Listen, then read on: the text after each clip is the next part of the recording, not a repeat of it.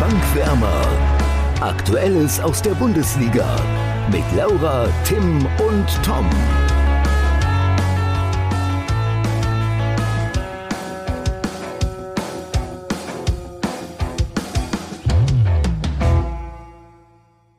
Hallo Tim, hallo Laura. Ich hoffe, ihr habt die Weihnachtsgans gut verdaut und seid bereit für eine letzte Folge des Jahres 2021. Na klar, Tom, bereit wie nie. Ja, wie immer bereit. Ja. Und wie letzte Woche angekündigt, haben wir jetzt kurz vor dem Jahreswechsel doch noch einen Gast, mit dem wir diese langweilige Winterpause überbrücken wollen, nämlich Luis Löser. Herzlich willkommen. Hallo, vielen Dank für die Einladung. Sehr gerne, schön, dass du da bist. Ähm, um dich einmal kurz vorzustellen, du schreibst unter anderem für Goal, für Spox und für Hoffe News. Das heißt, du bist ein Hoffenheim-Experte. Ähm, deswegen wird das natürlich auch schwerpunktmäßig heute in der Folge drankommen.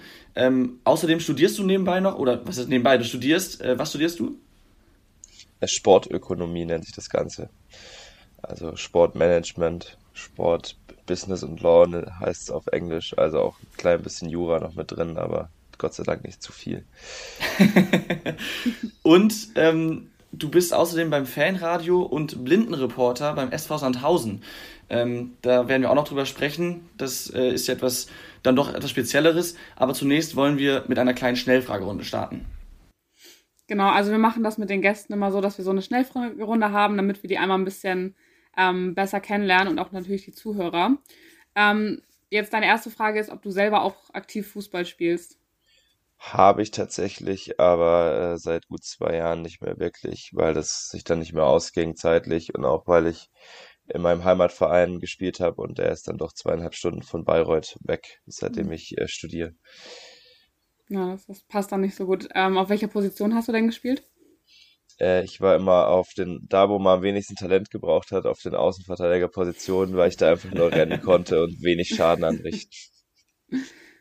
Was ist denn für dich das schönste Stadion jetzt vielleicht in der Bundesliga, aber auch allgemein? Boah, ist schwierig. In der Bundesliga. Ich mag ja diese alten Stadien, wo ich schon mal, was so allgemein das Schönste bisher war, wo ich war, war, glaube ich, der Celtic Park oder auch die Anfield Road, weil da habe ich mal so eine, so einen Interrail-Trip gemacht, als Hoffenheim Champions League gespielt hat, war ich da mal so unterwegs. In der Bundesliga, boah, schwierig. Vielleicht, hm. Ich finde, Allianz Arena ist halt so ein Schlauchboot. uh, wo war ich? Ich fand letztens Bielefeld ganz schön. Ich war in Bielefeld tatsächlich. Da war einfach das Ambiente sehr nett. Ich mag auch solche, solche alten äh, Traditionsdinger. In Sandhausen ist ja auch noch so alles sehr eng beieinander und so. Das finde ich auch mal ganz schön. Brauche nicht diese modernen Bauten dringend. Du hast jetzt gerade schon ähm, Hoffenheim und Champions League angesprochen. Vielleicht äh, kommt da dann auch deine Antwort für die nächste Frage her. Und zwar das beste Spiel, bei dem du je im Stadion warst. Boah, da, ich, wobei bestes Spiel heißt ja nicht, also in der Champions League gab es ja komplett wilde Spiele. Wenn ich dann dieses Donetsk-Spiel denke, das macht mich immer noch komplett fertig. So, was vielleicht am prägendsten war, war das Spiel, wo sie sich für die Champions League qualifiziert haben. Also das 3-1 gegen Dortmund 2018 mit Platzsturm am Ende da hat irgendwie alles gepasst. Klingt ganz danach. Äh, hast du denn auch einen Lieblingsspieler bei der TSG Hoffenheim? Mm, André Kramaric wäre natürlich so die Standardantwort. Vielleicht auch Olli Baumann, einfach weil er halt so mittlerweile so lange im Verein ist, genauso wie Rudi. Und momentan äh, Jorginho Ritter ist schon bockstark, der macht echt Spaß. Hast du denn einen Moment bei der TSG, ähm, der dir besonders im Gedächtnis geblieben ist? Also auch vielleicht irgendein kleinerer Moment oder so, der einfach sehr viel ähm, ja, Aussagekraft hatte für dich so? Ja, neben diesem Spiel, wo sie sich gegen Dortmund für Champions League qualifiziert haben, gab es ja noch ganz viele andere Dortmund-Spiele. ähm, aber vor, vor allem das äh, 2013, wo sie sich in die Relegation gerettet haben, ah, ja. mit den zwölf Metern von Saliovic, wo dann noch das Tor von Schmelzer zurückgenommen wurde. Da kam ich, da habe ich noch Fußball gespielt. Äh, wie alt war ich da? 13 war ich da, kam frisch von, äh, von einem Fußballturnier, war gerade, hatte eigentlich schon aufgegeben, hatte schon auf der Rückfahrt mit Leuten so gequatscht, weil da stand es gerade 1-0, dass wir nächstes Jahr halt zweite Liga uns dann in Karlsruhe angucken können. Bin in die Dusche gestiegen, da stand 1-0, bin aus der Dusche raus, dann stand es 1-1 und habe dann noch aufs Handy geguckt, habe dieses 9011 Fanradio angemacht und dann stand es 2-1 plötzlich. Und dann habe ich nur noch hier die ganze Zeit am Schreibtisch gesessen und äh, mir diese letzten Minuten mit dem zurückgenommenen Tor angehört. Also das war schon ein sehr wildes Spiel dann ähm, das einmal, einmal danke für den kurzen Einblick. Und dann wollen wir jetzt schon äh, uns mal deinen Job als Blindenreporter beim SV Sandhausen anschauen. Und zwar erstmal ganz blöd gefragt, was genau ist das eigentlich, ein Blindenreporter? Ja, das ähm, eigentlich kann man sich das ein bisschen vorstellen wie ein Radioreporter, nur müssen wir halt wirklich jede Szene eins zu eins ähm, beschreiben und immer genau verorten, wo gerade der Ball auf dem Spielfeld ist, was gerade passiert, weil wir wenn nicht gerade Corona uns irgendwie dazwischen funkt, haben wir äh, blinde Fans im Stadion, die halt wie jeder andere einfach dort sind und das Spiel halt nicht mit ihren eigenen Augen sehen können, sondern eher eben die Umgebung wahrnehmen und wegen der Atmosphäre vielleicht auch ins Stadion kommen. Und ähm, wir versuchen ihnen dann halt zu erklären, was gerade so auf dem Feld passiert. Und ähm, das ist auch teilweise sehr anspruchsvoll, weil man eben genau auf Ballhöhe jedes Mal sein muss. Heißt das, ähm, die haben dann sozusagen Kopfhörer am Ohr oder sitzt ihr dann neben denen oder wie läuft das ab? Ja, genau, wir haben ähm, eine Anlage mit einem Sender und die haben so kleine Empfänger, ähm, womit sie dann uns auf die Ohren kriegen. Wir haben, glaube ich, sechs Empfänger in Sandhausen, die haben bisher immer ausgereicht. Und äh, seit Corona gibt's uns dann auch als Online-Radio. Ähm, wie kamst du dazu, das zu machen? Ähm, ich hatte einen Lehrer, Sport- und Deutschlehrer, äh, nochmal Grüße an Herr Parusel, weil ich glaube nicht, dass er dazu aber ähm, der hat das Ganze bei, beim Karlsruher SC gemacht und ähm, Sandhausen war damals zu dem Zeitpunkt der letzte Club in den beiden deutschen Profiligen, der noch keine Blindenreportage hatte, was ähm, europaweit eigentlich unerreicht ist. Also in England gibt es, glaube ich, sogar Premier League Clubs, die das nicht haben. Und ähm, da kam die äh, Behindertenfernbetreuerin aus Sandhausen, hat eben mal sich umgehorcht, um, ob es irgendwie Leute gibt, gäbe, die da Interesse dran hätten, da in Sandhausen zu helfen, es aufzubauen. Und unser Lehrer kam über über Karlsruhe mit ihr in Kontakt und hat dann mal bei uns gefragt, ob jemand Lust hätte, ähm, hat es mal so in den Raum gestellt vor dem Sportunterricht und ist dann noch nach dem Unterricht so zu mir gelaufen, so, Louis, du hast doch auf jeden Fall Bock drauf, jetzt komm mal mit. Kannst, hat mich dann auch mit zu einem Spiel genommen vom KSC gegen Düsseldorf, was sie damals auch verloren haben, weil das war 2017, da ist der KSC gerade, glaube ich, in die dritte Liga abgestiegen. Aber es war, hat mich dann schon gepackt, weil wir dann auch unten beim Blinden sein durften und uns dann mit ihnen gemeinsam quasi das Spiel anhören und ansehen durften. Und das war schon äh, eine sehr interessante Erfahrung, wenn dann neben dir so jemand sitzt, der das Spiel nicht sieht, aber dann sich zu 100% sicher ist, dass der Schiedsrichter irgendwas wieder falsch gemacht hat, weil es ihm der Blindreporter und seine Sitznachbarin einge, eingeflüstert haben, dann war das schon sehr cool. Das heißt, seit wann genau machst du das? Also danach hat es dann noch ein Jahr gedauert, bis Sandhausen dann endlich soweit war und seit 2018 machen wir das. Wir haben dann zur WM quasi eine, eine Schulung bekommen von der, wo zwei ähm, Reporter aus Hamburg, ähm, einmal der Wolf kommt vom St. Pauli und der Bruder von vom HSV machen das Ganze auch teilweise, also ähm, Bruder Jürgen Trede, der ist, glaube ich, sogar beim ZDF noch. Und der Wolf ist auch blinden äh, Fußballtrainer bei St. Pauli. Die wurden ja jetzt auch wieder Meister. Ähm, und die haben mit uns eine Schulung gemacht während, während der WM und in Sandhausen bei Public Viewing. Und dann haben wir quasi direkt beim Public Viewing auch unsere Fähigkeiten schon mal getestet. Und unser erstes richtiges Spiel, was wir dann nicht vor, vor einer Leinwand reportiert haben, sondern wirklich mit Zuhörern im Stadion, war ein Testspiel gegen VfB Stuttgart. Hm, jetzt hast du gesagt, ihr habt so eine Schulung bekommen. Kannst du vielleicht so ein bisschen einen Einblick geben? Äh, was lernt man da? Was sind so konkret die Aufgaben, um das eben für äh, blinde Menschen beschreiben zu können? Also die, es gibt auch ähm, von der DFL jährlich Schulungen, wenn nicht gerade Corona das Ganze ein bisschen durchmischt, wobei dafür gibt's jetzt immer so Zoom-Treffen, also ganz ist es zum Glück nicht auf Eis gelegt. Und da geht's dann vor allem erstmal drum, wir haben so die einfachsten Aufgaben. Am Anfang waren einfach irgendwelche Dinge zu beschreiben, da haben sie uns einfach immer so Bilder gezeigt und wir so ein bisschen Karaoke-mäßig einfach so random irgendein Bild und wir sollten es beschreiben, irgendwie ein Apfel oder sonst was. Und dann halt immer möglichst detailreich, um genau, um halt zu merken, wie, wie man versuchen le muss, Leuten ein Bild im Kopf, im Kopf zu zeichnen.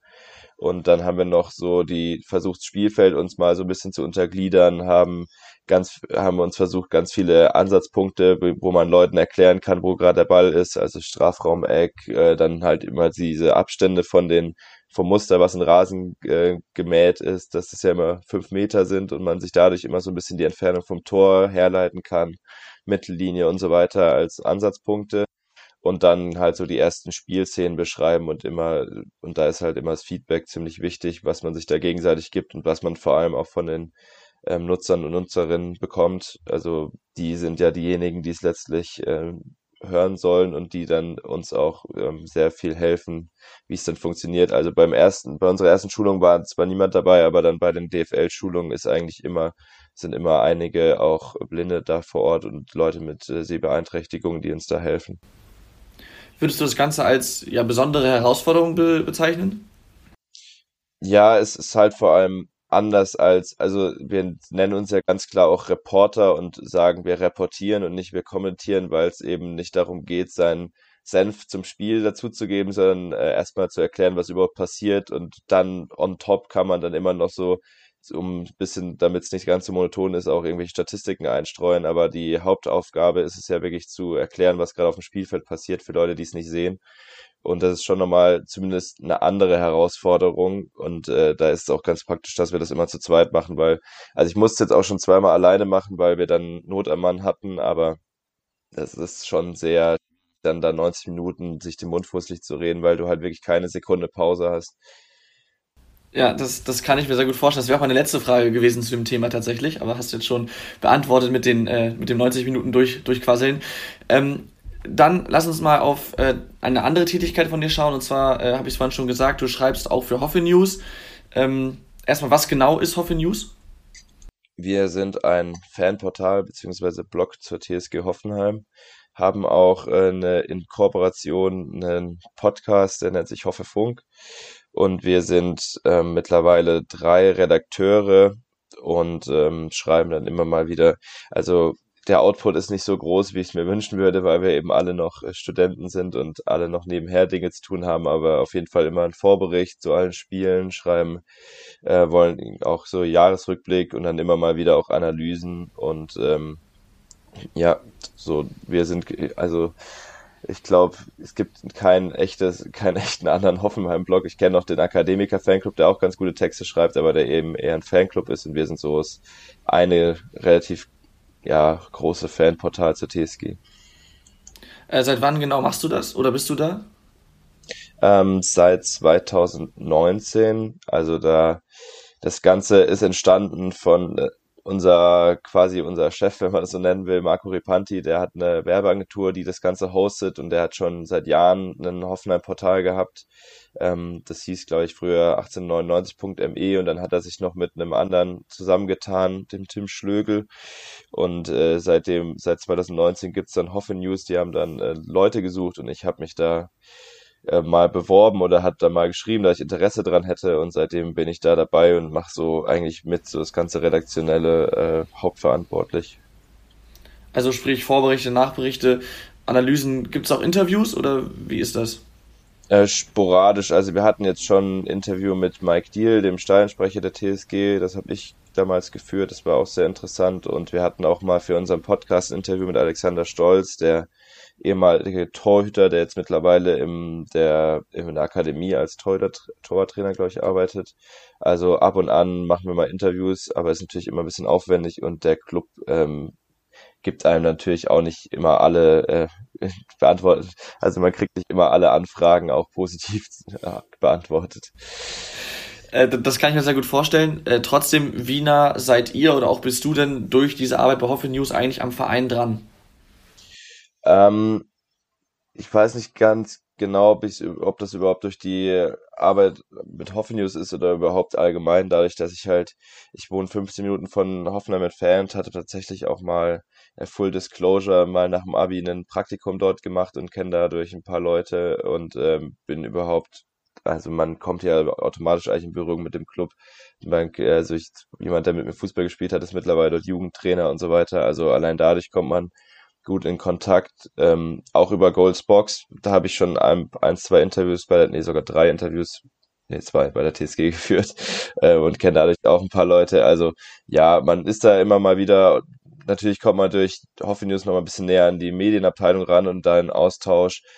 Ähm, ja, ich bin jetzt nicht so, dass ich immer super viel Exklusiv-News habe, aber es ist immer gut, wenn man da mal nachhaken kann, fragen kann, ob man, ob jemand einmal was einordnen kann oder erklären, was gerade da wieder losgeht, was man nicht so ganz selbst verstanden hat oder was vielleicht auch in den Medien mal zu kurz kommt. Das hilft dann schon, aber ich habe jetzt, ich habe jetzt nicht, ich bin jetzt nicht der Fabrizio Romano der TSG. okay, ähm, du hast jetzt gerade auch schon äh, Spox und Goal angesprochen. Inwiefern unterscheidet sich denn deine Arbeit bei Hoffe News zu deiner Arbeit bei Spox und Gold? Ähm, bei, also ich bin ja hauptsächlich bei Goal ähm, zuständig. Bei Spox erscheinen halt auch meine Artikel meistens ähm, parallel, weil wir ja zusammengehören. Ähm, bei Goal ist mittlerweile so, dass ich relativ viel auch Social Media mache, ähm, seit Anfang des Jahres und dann immer mal wieder sporadisch auch größere Interviews oder Texte schreiben darf wobei das auch immer sehr auf Eigeninitiative ähm, geht. Also wenn ich da Ideen habe, dann wird da sofort drauf eingegangen, nur muss ich dafür halt auch die Zeit finden, weil es immer noch ein bisschen aufwendiger ist. Ähm, und bei Hopfen News ist es halt wirklich so, dass ich da eigentlich nur noch wir hatten mal eine Zeit, wo wir auch viele News geschrieben haben, aber das war einfach ein viel zu großer Aufwand. Mittlerweile beschränke ich mich nur noch auf so analytischere Texte oder Vorberichte, also so Texte, die halt auch einen größeren Auf, äh, einen gewissen Aufwand haben und, und halt nicht so newsmäßig sind, sondern ein bisschen mehr hintergründig. Und bei Goal Box ist es zumindest das täglich Brot eher so ganz klassische News-Texte. Und wenn ich dann dazu komme, dann darf ich auch wieder was Längeres schreiben. Ähm, hatte dieses Jahr auch zwei echt äh, sehr coole Interviewpartner, was großen Spaß gemacht hat. Aber das äh, ist dann nicht mehr, nicht so oft zumindest der Fall. Welche Interviewpartner waren das, wenn du jetzt schon sagst, die so hervorhebst? Ähm, also den Namen sagen nicht direkt was. Tony Mahmoud Ali ist bei TSG Hoffenheim Head of International Operations. Der war sehr interessant, weil er ähm, als Spieler immer also quasi immer wieder gescheitert ist an allen seinen Stationen, auch viel Probleme hatte und dann irgendwie mit wie alt war er, 21, seine Karriere quasi vorzeitig beendet hat und dann in den USA einen Neustart gewagt hat und jetzt äh, mit Ende drei oder Anfang 30 oder Ende 20, nee, Anfang 30 ist er eben in so einer leitenden Position. Hoffenheim hat eine eigene Talentakademie, mit der Talente quasi in die USA schleust und so weiter.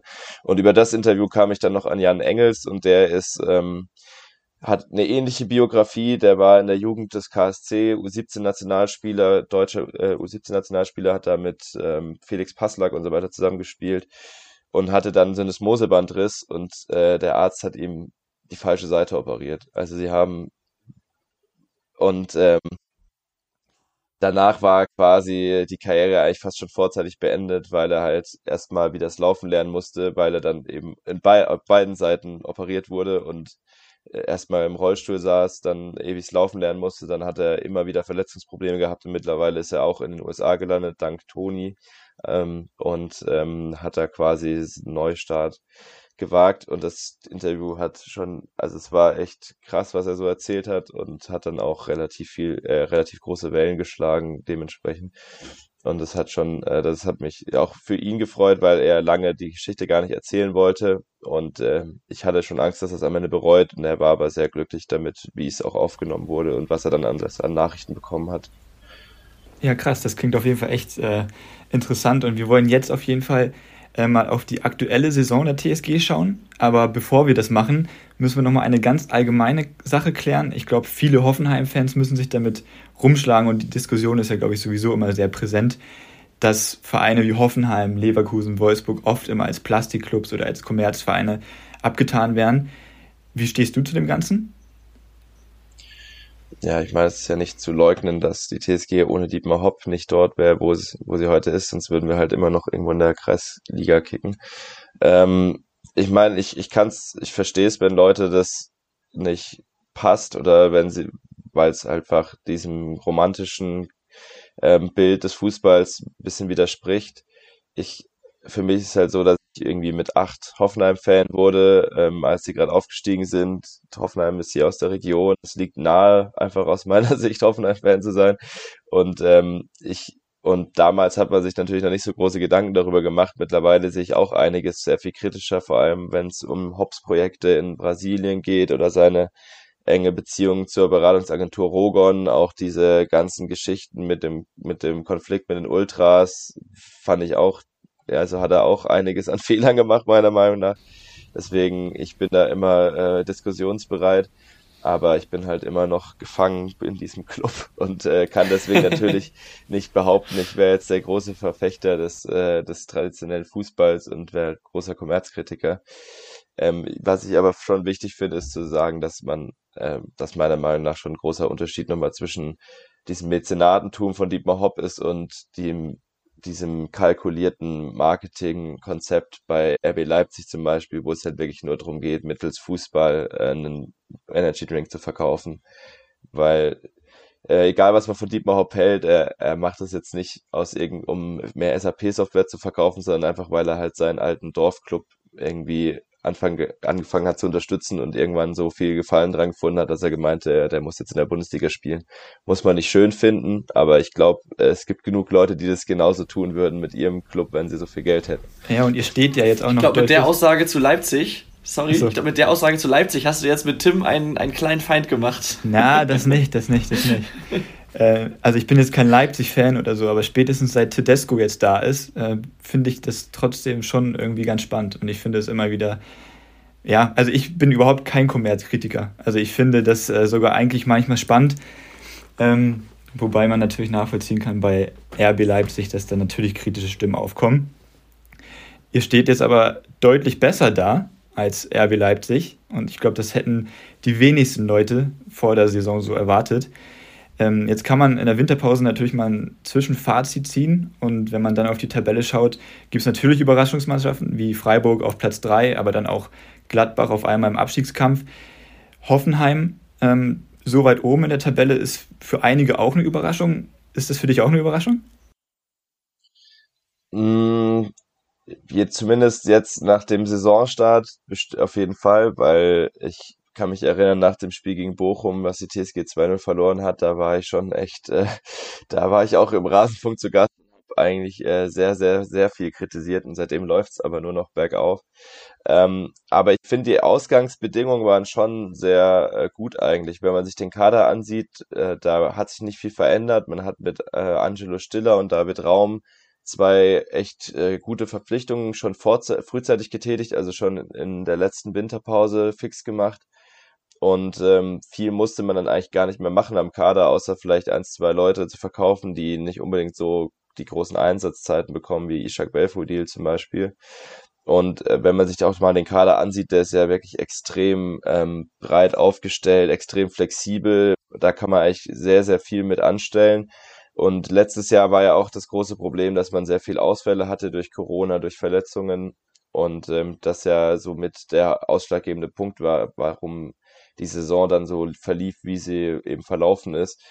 Und all das ist dann ja diese Saison erstmal weggefallen zu Beginn das, das Einzige, was halt noch so ein Fragezeichen war, war, wie es jetzt genau aussieht, was genau jetzt der Fußball ist, den Sebastian Hünnes spielen lassen will, weil er eben letzte Saison kaum dazu kam, so eine richtige Identität aufzubauen. Ähm, und zu Saisonbeginn wirkte es halt erstmal wieder so, dass er sehr viel auf sein Umschaltspiel ähm, erpicht ist, sehr natürlich dieses klassische hohe Pressing, aber was mir bei ihm immer so ein bisschen fehlt, ist so die Idee mit eigenem Ballbesitz, also dass man ähm, es nicht so oft schafft, sich ins, gegen tiefstehende Gegner ins letzte Drittel rein zu kombinieren, was halt so unter Julian Nagelsmann so das große Ding war, was Hoffenheim wirklich konnte und äh, was, was auch vorher nie da war und seitdem auch nicht mehr so richtig da war, weil Julian Nagelsmann eben nochmal ein sehr besonderer Trainer ist, der da sicherlich äh, nochmal sehr viel mehr aus dem Team rausholen konnte damals, aber man muss schon ähm, auch Sebastian Hoeneß mittlerweile ein Kompliment einfach aussprechen, was er aus dem Team gemacht hat.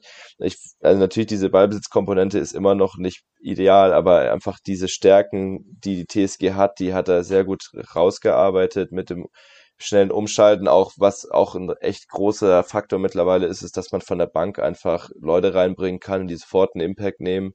Ähm, da kannst du einen Jorginho Rüter auf die Bank setzen, wenn er reinkommt, dann gibt er sofort Vollgas geht aber auch genau umgekehrt, wenn du, also allein wie breit die Offensive besetzt Munas Dabur, Baumgartner, Kramaric, Bebu, Rüther ähm, und so weiter und so fort. Ähm, und da hat man schon echt viele Optionen und das ist auch nochmal so ein großer Faktor. Die TSG hat jetzt, glaube ich, 16 Tore in der Schlussviertelstunde plus Nachspielzeit erzielt. Also allein daran sieht man schon und dann zu noch genau, ich, ah nee, ich glaube es sind 16 verschiedene Torschützen und 12 Tore in der Schlussviertelstunde plus, also sehr variabel und immer sehr, sehr am Ende noch mit dem Lucky Punch. Also da ist schon einiges an Potenzial da. Natürlich kann es auch schnell wieder in die andere Richtung gehen, aber ich erfreue mich jetzt erstmal daran, dass sich da offensichtlich was äh, entwickelt hat und dass sich da offenbar auch ähm, immer weiter, der Prozess immer weiter fortschreitet. Ähm, und dann gucke ich auch positiv auf die Rückrunde, dass es vielleicht äh, in diesem Euro, auf diesen europäischen Plätzen auch dann weitergehen kann. Ja, jetzt hast du schon ganz viel angesprochen, worüber wir auch noch äh, ein bisschen genauer sprechen wollen. Den Trainer hast du jetzt schon angesprochen, Sebastian Hoeneß. Ganz generell, wie nimmst du ihn wahr in Hoffenheim? Also, was so, es gibt natürlich erstmal diese persönliche Komponente. Ich finde, Sebastian Hoeneß ist meistens sehr zurückhaltend in seiner Kommunikation und versucht bloß keine zu große ähm, Erwartungshaltung aufzubauen, was immer so im Kontrast steht dazu, dass dann halt Dietmar Hopp auf, einer, auf der Mitgliederversammlung als Ziel ausgibt, sich in der Top 6 zu etablieren. Und dann ähm, ist es immer so ein bisschen, ja, das, da, da spricht man nicht, nicht dann immer mit einer Stimme.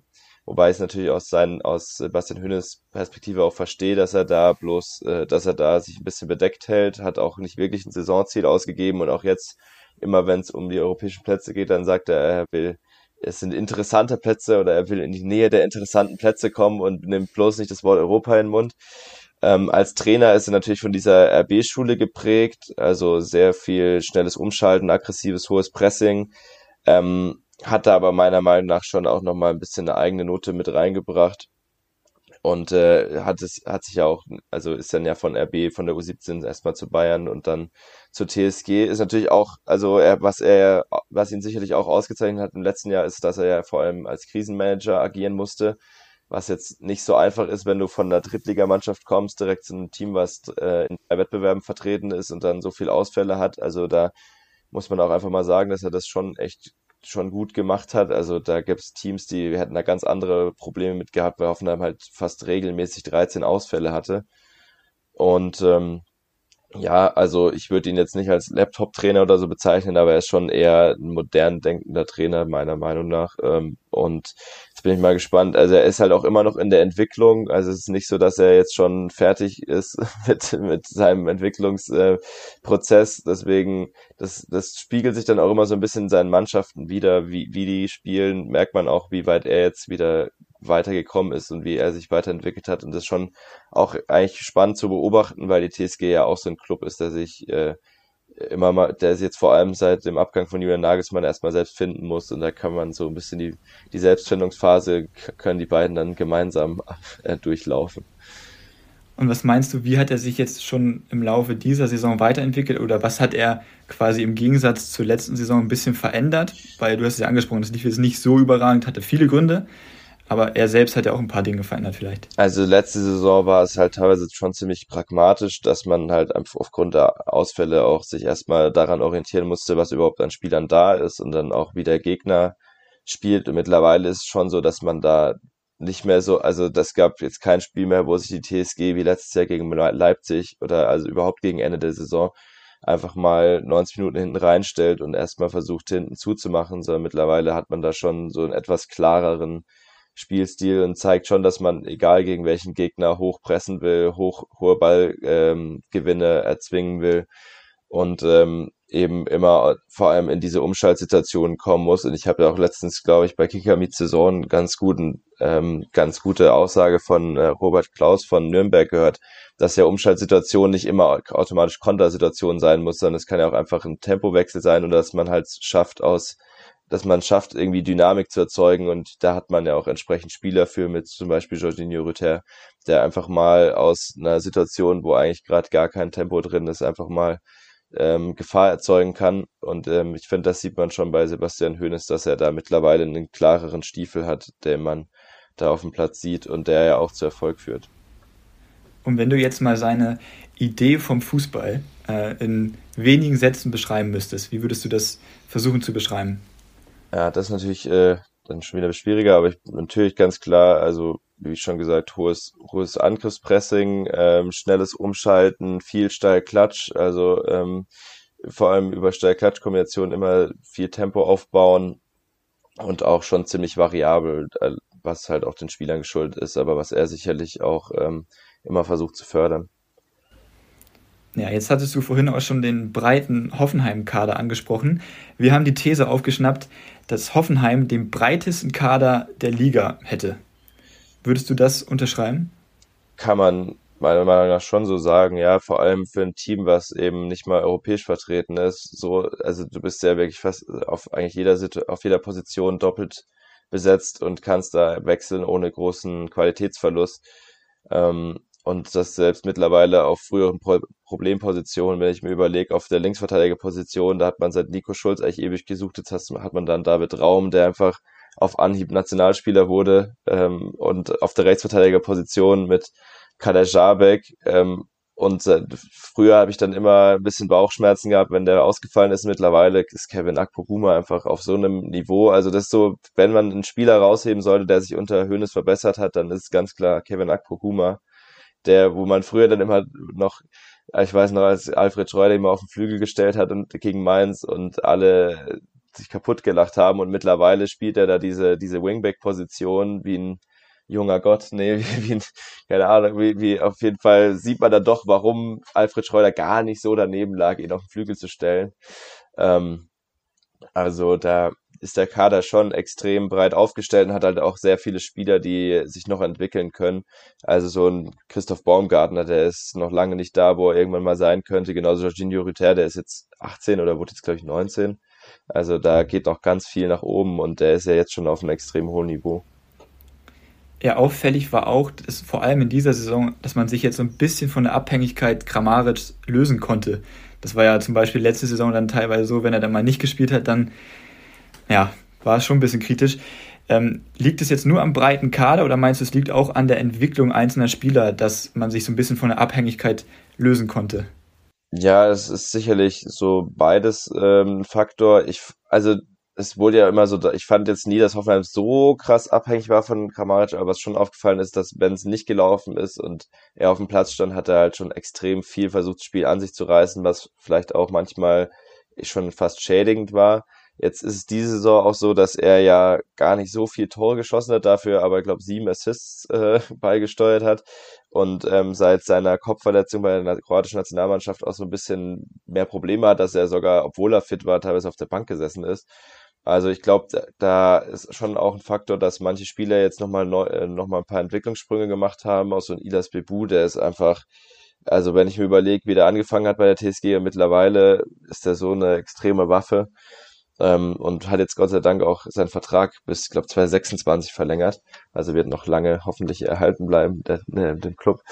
Und ähm, ja, also es, einerseits haben, eine, haben einige Spieler nochmal ein bisschen Entwicklungsschritte gemacht. Auf der anderen Seite ist Kramaric auch nicht in der allerbesten Form momentan und äh, damit rechtfertigt es auch gar nicht, dass er dann so ein zentraler Bestandteil ist. Und ich finde, wer, wenn man Säulen im Spiel der TSG ausmachen sollte, dann ist es eher auch Florian Grillitsch, der womöglich zum Saisonende dann geht. Sein Vertrag läuft aus, genauso wie bei Kramaric. Da wird es auch nochmal ein bisschen spannend zu beobachten sein.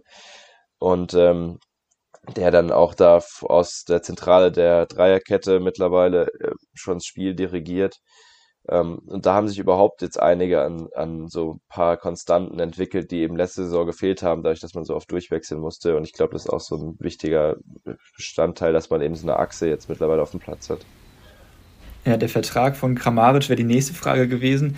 Wie schätzt du die Situation ein? Wird er gehen oder bleibt er, wenn, wenn man das jetzt mal so vom Fern beurteilen kann? Ähm, ich denke, das wird davon abhängen, auch was es für Angebote gibt. Also im Sommer wäre ja die letzte Möglichkeit gewesen, ihn für ihn einen Erlös zu bekommen oder jetzt auch im Winter nochmal. Ähm, und da waren wohl auch jetzt nicht unbedingt die super interessanten Angebote dabei. Ich denke schon, dass für ihn so die letzte Möglichkeit ist, nochmal einen größeren Vertrag zu unterschreiben. Die Frage ist, ob er das auch wirklich will. Ich denke, wenn man sich europäisch, ähm, also für, für einen europäischen Wettbewerb qualifiziert, dann ist die Chance relativ hoch, dass er bleiben wird auch weil er mittlerweile echt in dem Club so ein bisschen verankert ist und auch in der Region ähm, wohnt, fühlt sich da in Heidelberg wohl, hat da mittlerweile auch eine kleine Familie gegründet, hat äh, da auch, ich glaube, einiges an Immobilien im Besitz und so weiter, also fühlt sich schon sehr wohl hier in der Region. Ähm, also ich, er, er, er spielt da ja schon meistens mit relativ offenen Karten, sagt immer, er, er kann es nicht sagen, ob er da spielen wird, aber sagt, betont halt auch immer wieder, wie sehr ihm der Club am Herzen liegt. Und ich glaube, er ist auch so ein Spieler, der schon wirklich das Vertrauen braucht. Wenn ich überlege, sein erster großer Vertrag in Europa war ja bei Leicester.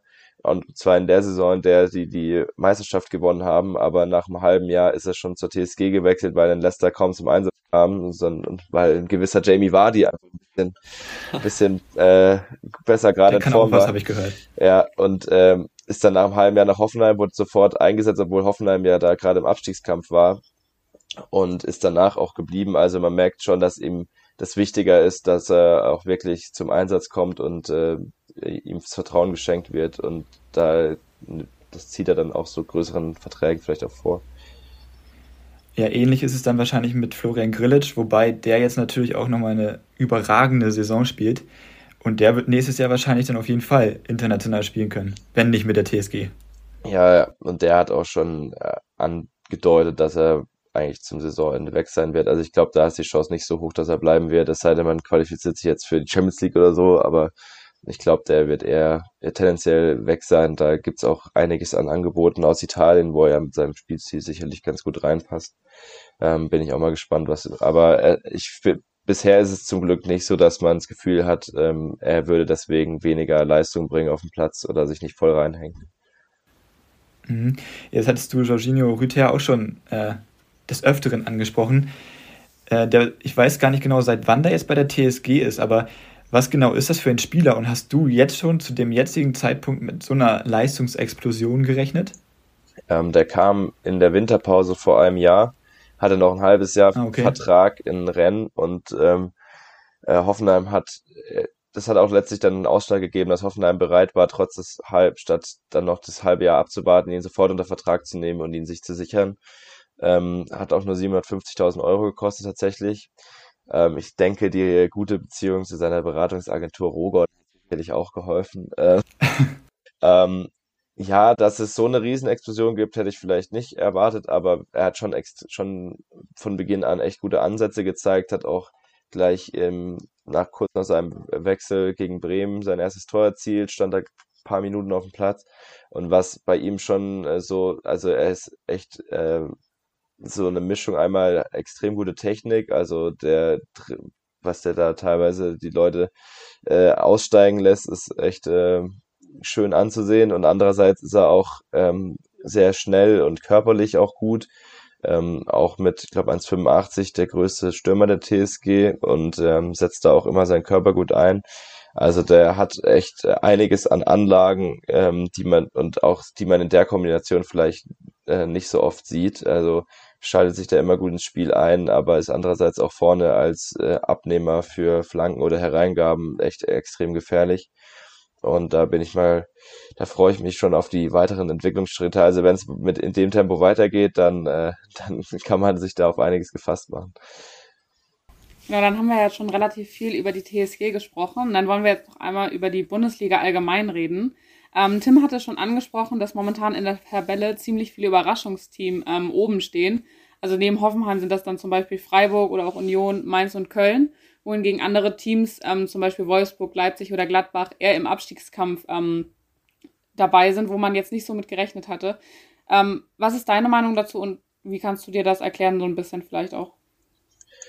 Also, so die, die Teams, die mich in dieser Saison besonders beeindrucken, sind natürlich einerseits Freiburg, ich, aber wenn ich sehr gut zugucke, ist, äh, sehr gern zugucke, ist auch Mainz. Ich finde, bei Freiburg ist es, glaube ich, so ein Faktor, dass sie einfach jetzt mal mehrere Jahre in Folge wenig Abgänge hatten und da sehr konstant arbeiten konnten und auch mittlerweile einfach echt einen guten Kader beisammen haben. Da profitieren sie ja auch von ihrer eigenen Jugendarbeit, was da jetzt aus der zweiten Mannschaft hochkam, die ja in die dritte Liga aufgestiegen ist. Wenn ich mir so einen Kevin Schade angucke, was der spielt, ist schon echt stark. Die beiden Schlotterbecks in der Innenverteidigung, vor allem Nico Schlotterbeck, schon, also überhaupt die Innenverteidigung ist echt stark besetzt, auch mit dem Lienhardt und so weiter. Ähm, Und das macht schon echt Spaß und man gönnt es denen ja auch. Also ich glaube, es gibt kaum eine Person in Deutschland, die den SC Freiburg nicht äh, sympathisch findet, selbst wenn es da so eine Pseudo-Feindschaft gibt mit Hoffenheim, weil wegen äh, Baden, an dem, die, man darf es ja nicht Derby nennen, aber äh, weil beide Mannschaften aus einem gleichen, aus der ähnlichen Region kommen. Ähm, bei Mainz finde ich das auch nochmal so ein Ding, einfach das mit Bo Svensson, also die, wenn man sich überhaupt mal ansieht, letztes Jahr vor einem Jahr war Mainz eigentlich quasi schon abgestiegen dann holen die da Bo Svensson, holen Heidel zurück ähm, und auch noch Schmidt und plötzlich läuft alles wieder.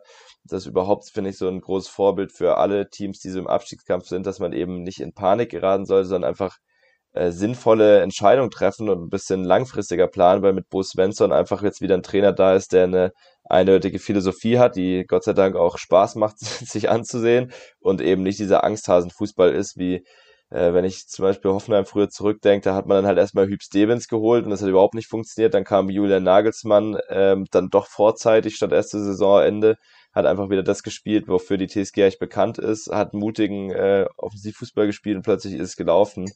Also ähm, das auch, finde ich schön, dass sowas auch belohnt wird. Wer mich jetzt auch nochmal in letzter Zeit ein bisschen überrascht hat, war Eintracht Frankfurt, weil die ja schon einen riesen Umbruch hatten im Sommer und ähm, da auch echt Probleme hatten, zu Saisonbeginn wegzukommen von diesem, ja, wir spielen jetzt jeden Ball links raus auf Kostic, schlagen eine Flanke und dann ist da irgendwo ein André Silber in der Mitte, nur ist er halt nicht mehr da und dann steht da halt nur noch so ein Jakic oder so, der halt 1,75 oder so groß ist und die Flanken eben nicht einfach mal ins Tor köpft. Und da hatten sie schon echt viele Probleme. Ich glaube, die hatten in letzter Zeit auch immer mal wieder Glück mit so Last-Minute-Dingern, aber haben sich schon jetzt auch irgendwie selbst aus dieser Phase rausgekämpft und ähm, natürlich ist immer noch alles sehr kostischlastig, aber mittlerweile kommen sie da ein bisschen besser von weg. Ähm, und da muss man, also bisher sind sie fast schon noch der große Gewinner von diesem riesen Trainerkarussell, wenn man sich anguckt, wo jetzt Gladbach gerade ist oder oder auch ähm, Leipzig und so weiter. Da ist da, die haben da nicht so ganz von profitiert. Welches ist denn dein Überraschungsteam der Hinrunde? Ja, ich glaube, da würde ich schon Freiburg sagen. Natürlich, also ich habe die jetzt auch nicht als Absteiger getippt, aber dass sie jetzt äh, zur, zur Winterpause auf Platz drei sind und überhaupt in den europäischen Plätzen ist schon nochmal atemberaubend und ich muss auch mal, muss auch ganz ehrlich eingestehen, dass ich jetzt nicht so tief drin war, dass ich äh, erahnen konnte, dass da so viel talentierte Spieler noch mit hochkommen oder überhaupt dabei sind. So einen genauen Blick hatte ich dann bei Freiburg noch nicht drauf, auch wenn die teilweise auch schon letzte Saison auf dem Platz standen. Und deine Enttäuschung der Saison? Oder der Hinrunde, nicht der Saison? Boah, ja, da, ich glaube, das ist ein enges Kopf-an-Kopf-Rennen zwischen Leipzig und Wolfsburg. Also bei so anderen Teams, da konnte man es ja erwarten, dass Fürth jetzt auf dem 18. Platz steht. Das war eigentlich jedem fast schon klar, weil die mit einem Team in diese Saison gegangen sind, was eigentlich sogar qualitativ noch schlechter besetzt war als ihr Zweitligateam letztes Jahr. Und wo es, was mir auch einfach sehr leid tut, aber da ist auch viel, ich meine, da ist auch viel an schlechter Planung dabei gewesen, weil halt viele Verträge ausgelaufen sind, aber so anders kannst du halt teilweise dich auch in der zweiten Liga nicht halten. Also ich mache da auch niemandem Vorwurf. Bei Wolfsburg und Leipzig hingegen finde ich einfach, da ist auch sehr viel Eigenverschulden dabei. Bei Leipzig fand ich auch die Trainerwahl mit Jesse Marsch, ich mag ihn als Trainer, aber ich fand es auch so ein bisschen un, also unkreativ und meiner Meinung nach so ein bisschen Rückschritt nach Nagelsmann. Ich meine, fast jeder Trainer nach Nagelsmann ist ein Rückschritt, aber halt wieder zurück zu dieser klassischen RB-Philosophie und ich finde, Nagelsmann hatte das eigentlich nochmal sehr viel weiterentwickelt. Und da hat man diese ganzen Aspekte, diese ganzen Ballbesitzaspekte, die Nagelsmann da implementiert hat, die sind dann so ein bisschen verwässert gewesen, als dann Marsch kam. Ich bin mal gespannt, wie es jetzt unter Desko aussieht. Der ist ja auch ein bisschen pragmatischer unterwegs. Ich hoffe, dass er da nicht in seine Schalke, seine Endphase bei Schalke wieder zurückfällt, wo er einfach nur noch gemauert hat bis zum geht nicht mehr. Und bei Wolfsburg, ja, da war auch so die, also Marc von Bommel, ich, ich habe ihn vorher als Trainer nicht, äh, nicht groß gesehen, aber alles, was ich an Expertenmeinung gesehen hatte, war, ja, dass das, dass der sich sehr schnell abnutzt und ich hatte ihn auch als erste Trainerentlassung getippt und äh, hatte dann letztlich auch recht behalten, ausnahmsweise. Und auch Kofeld zeigt jetzt wieder, ich hatte letztens den Witz gemacht, dass er jetzt, dass er seine Form aus Bremen sehr gut drüber gerettet hat und dass er, dass er sehr schnell da sein Spielstil etabliert hat. Aber ja, irgendwie er, er, er verfällt sofort wieder in alte Muster zurück. Also ich würde es ihm wünschen, dass er, dass er vielleicht sich jetzt mal über einen langen Zeitraum auch beweisen kann, aber momentan sieht es eher so aus, als würde es weitergehen wie in Bremen zum Ende. Also beides so Teams, die natürlich auch viel, viel höhere Ambitionen haben und äh, mit dem ganzen Kapitaleinsatz, der drinsteckt und auch den Spielern, die da dabei sind, ähm, deutlich höher stehen müssten. Ja, auf jeden Fall. Ähm, das ist jetzt wahrscheinlich eine relativ einfache Frage, aber wer glaubst du denn wird Meister? Ja, der FC Bayern. ich glaube, da ist auch nach der Hinrunde ein bisschen schwierig, da was anderes zu sagen. Ähm, und wer glaubst du kommt auf die Champions League Plätze? Also wer macht das am Ende wirklich fest? Ähm, ja, Dortmund wird auf jeden Fall da drin bleiben, denke ich. Ähm, Leverkusen sollte eigentlich auch noch mit drin bleiben. Jetzt dann Frage, weil sich den vierten Platz schnappt. Also ich kann mir schon vorstellen, dass Leipzig nochmal weiter mit nach oben kommt. Momentan sind es ja auch nur sechs Punkte Abstand, aber ob es dann für Champions League reicht, bin ich mal gespannt. Also ich, ich glaube, ich bin jetzt einfach mal so gewagt und sage, Hoffenheim schafft's. Und äh, dann, dann am Ende fällt mir das komplett auf die Füße und Hoffenheim schafft sich mehr in die Europa League. Aber und wo bleibt dann äh, Freiburg? Geht's oh. in die Europa League? Oh, ich, ich hoffe, die, ich hoffe es für sie nicht, aber am Ende landen sie wahrscheinlich irgendwie über so einen ekligen siebten Platz in der Conference League oder sowas, kann ich mir vorstellen. Also ich weiß nicht, ob sie diese Form dann dauerhaft aufrechterhalten können. Und Conference League ist natürlich so mit der blödste Wettbewerb, was ich denen auch überhaupt, also würde mir sehr leid tun für Freiburg und ich weiß ja noch, wie die Europa League damals Freiburg auch fast schon das Genick gebrochen hat. Ähm, ich glaube aber, dass sie diesmal auch ein bisschen stabiler dastehen. Also ich glaube nicht, dass sie dann sofort absteigen würden, wenn sie in, wenn sie noch Conference League Belastung dazu hätten. Union zeigt ja auch gerade ganz gut, dass man das auch ähm, gut handhaben kann. Ja, hat es jetzt auch Fürth schon angesprochen. Ähm, gehen wir mal davon aus, dass die absteigen werden. Wer sind denn deine anderen beiden Absteiger oder Relegationsteilnehmer dann? Oh, jetzt müsste ich Augsburg sagen, aber Augsburg ist so ein Team, was immer, immer irgendwie drin bleibt. Ähm, ich, auch weil eine sehr gute Freundin von mir Bielefeld-Fan ist, sage ich, dass zumindest Bielefeld auf dem Relegationsplatz schafft. Und ah, ich glaube, ich glaube, Bochum bricht noch ein. Ich, weil ich glaube, da auch, da ist ja auch immer so ein großer Faktor, diese Aufstiegseuphorie und ich finde schon, dass da, dass die e-, echt es bisher ziemlich gut machen und ähm, auch ähm, nicht so wie so ein typischer Aufsteiger unbedingt spielen, aber ich, ich glaube, die könnten, die hätten so noch Potenzial einzubrechen und ansonsten wäre noch ein heißer Kandidat Hertha, weil Hertha ist echt. ja, äh, aber ja, ich, ich sag einfach mal, ähm, ich sag mal Bochum auf 17 und Bielefeld auf 16 und Hertha dann auf 15 durch äh, deine Tätigkeit bei Sandhausen hast du ja dann doch auch einen Blick auf die zweite Liga. Ähm, wir sind ja auch alle Fans von Vereinen in der zweiten Liga. Wer glaubst du denn ähm, wird am Ende aufsteigen? Mm, ich hatte am Anfang das Gefühl, dass Bremen äh, auf gar keinen Fall aufsteigt, aber jetzt so mit Ole Werner sieht es für mich doch mal deutlich besser aus. Deswegen glaube ich schon, dass Bremen da noch mit hochkommt. Ob es dann, ja, ich denke auf jeden Fall, ich glaube, St. Pauli hält sich da oben, steigt auf. Ähm, ich glaube, boah, jetzt ist es echt schwierig mit Schalke und Bremen und Hamburg, wer davon dann rausfällt. Ähm, ich glaube, ich, ich glaube, Hamburg bleibt auf drei und Bremen schafft es noch auf zwei, sage ich jetzt einfach mal, und dann stimmt alles am Ende. Also zweite Liga zu tippen ist sowieso sowas, äh, das ist fast unmöglich, aber ich probiere mich trotzdem fast jeden Spieltag dran und scheitere. Ja, aber Bremen Zweiter und äh, Hamburg Dritter ist auf jeden Fall gekauft, würde ich sagen. Ja, von dir, Tom. können, sonst, können sonst auch tauschen, meinetwegen. Ja. Nee, nee, das, das passt schon so.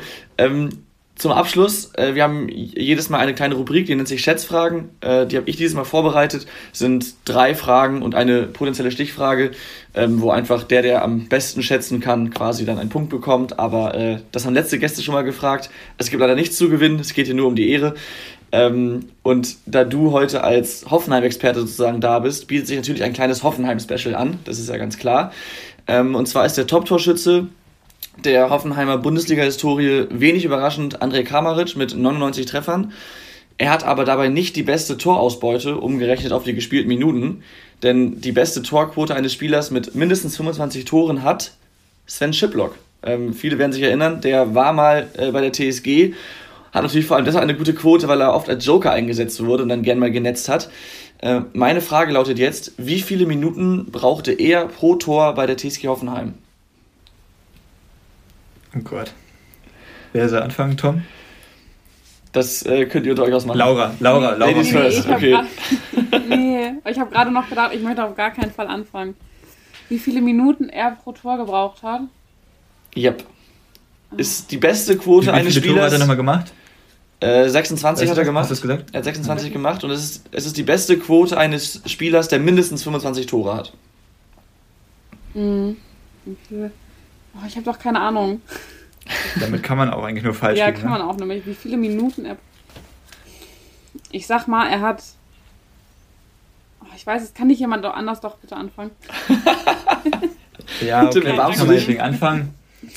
Ähm, ich kann es halt auch nicht einschätzen, ähm, aber es sind ja auch Schätzfragen. Von daher schätze ich einfach mal, er hat alle 45 Minuten ein Tor gemacht. Hui. Also, ähm, ja, Schip Schippo kam ja immer erst in der 70. rein und hat sich dann erstmal noch eine gelbe Karte eingefangen. Ähm, also alle pro 90 Minuten wäre ja jedes, Tor, jedes Spiel ein Tor, wobei er natürlich nicht immer die vollen, wobei er meistens eher die 20 Minuten absolviert hat. Ähm, ich sage aber, ich sage einfach mal, ich sage einfach mal neun, alle 89 Minuten und liegt wahrscheinlich auch komplett daneben. Okay. Jetzt äh, kann ich auch. ich sag alle 70 Minuten so hat er ein Tor gemacht. Damit geht, der- geht der erste Punkt an Lewis. Ähm, es waren nämlich deutlich mehr. Es waren tatsächlich 143 Minuten. Also äh, er hatte dann auch ein paar Startelf-Einsätze oder generell längere Einsätze.